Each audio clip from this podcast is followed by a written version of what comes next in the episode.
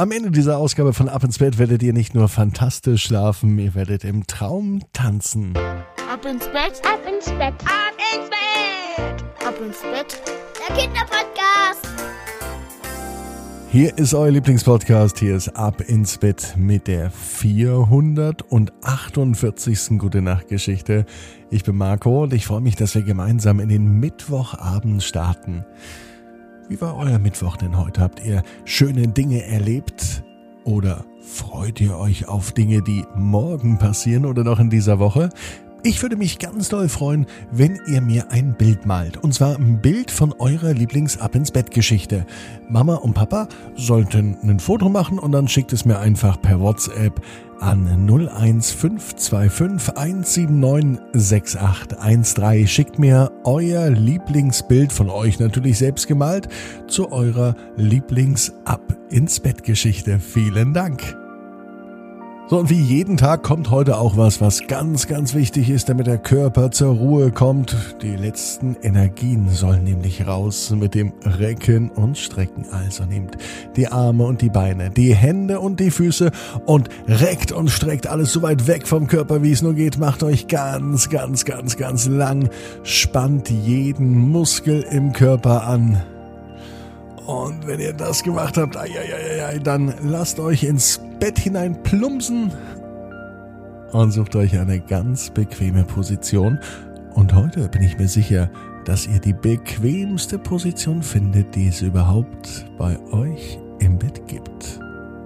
Hier ist die 448. Gute Nacht Geschichte von Ab ins Bett am Mittwoch, den 17. November. Olga und die Tanzmaus. Olga ist ein ganz normales Mädchen. Sie liebt das Tanzen. Den ganzen Tag würde sie am liebsten nichts anderes tun. Morgens, nachdem der Wecker klingelt, steht sie auf und tanzt eine Runde. Das braucht Olga, um wach zu werden. Den Weg zur Schule legt sie mit dem Schulbus zurück. Doch lieber würde sie tanzen. Und statt Mathe und Deutsch, ihr wisst schon, würde sie lieber tanzen den ganzen Tag. Olga weiß auch, wenn sie einmal groß ist, dann wird sie ein eigenes Tanzstudio haben, riesengroß, für sie und all ihre Freunde. Als Olga am Mittwoch nach der Schule nach Hause kommt, tanzt sie eine Runde. Sie macht ihre Lieblingsmusik an und dann braucht sie gar nicht viel zu tun. Ihr Körper macht jede Bewegung von ganz alleine. Er bewegt sich zur Musik. Und Olga braucht dafür gar nichts zu tun. Tanzen, das liegt ihr einfach so. Und das macht sie am liebsten den ganzen Tag. Manchmal sogar ohne Musik beim Zähneputzen, manchmal an der Bushaltestelle auf dem Weg zur Schule oder nach Hause, manchmal sogar wenn sie Hausaufgaben machen sollte. Und so viel Tanzen macht Olga müde. Es ist Mittwochabend. Olga liegt im Bett. Es könnte sogar der heutige Mittwoch sein. Olga ist müde, aber schlafen will sie längst noch nicht. Es klopft an ihrer Tür. Das ist seltsam, denkt sich Olga, denn Mama und Papa klopfen nachts eigentlich nie an, wenn Sie zum Beispiel schauen wollen, ob sie schläft. Ja, hallo? sagt das Mädchen. Wer sollte jetzt zur Tür reinkommen?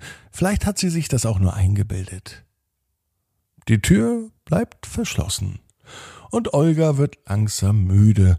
Sie hat die Augen bereits geschlossen, und sie ist kurz vor dem oh, Einschlaf. Da klopft es noch einmal an der Tür. Diesmal steht Olga auf, öffnet die Tür, doch niemand steht dahinter. Bildet sie sich das Ganze nur ein? Das kann doch fast nicht sein. Sie hört es erneut. Das Klopfen, das kommt gar nicht von der Tür, das Klopfen kommt vom Fenster? Nein, auch nicht vom Fenster. Olga sieht aber unter dem Fenster, unter der Heizung, ein kleines Türchen. Das hat sie noch nie gesehen. Etwa so hoch wie die Fußbodenleiste.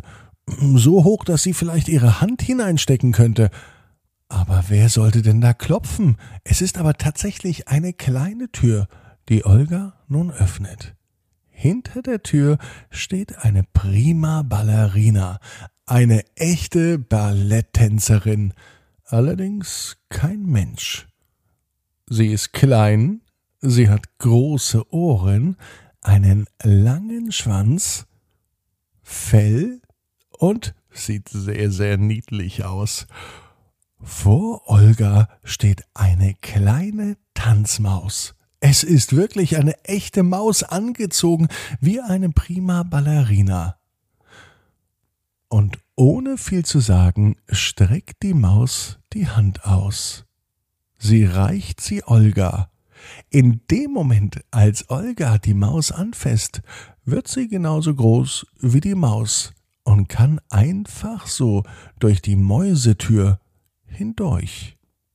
Was hinter der Mäusetür ist, das lässt Olga erstaunen.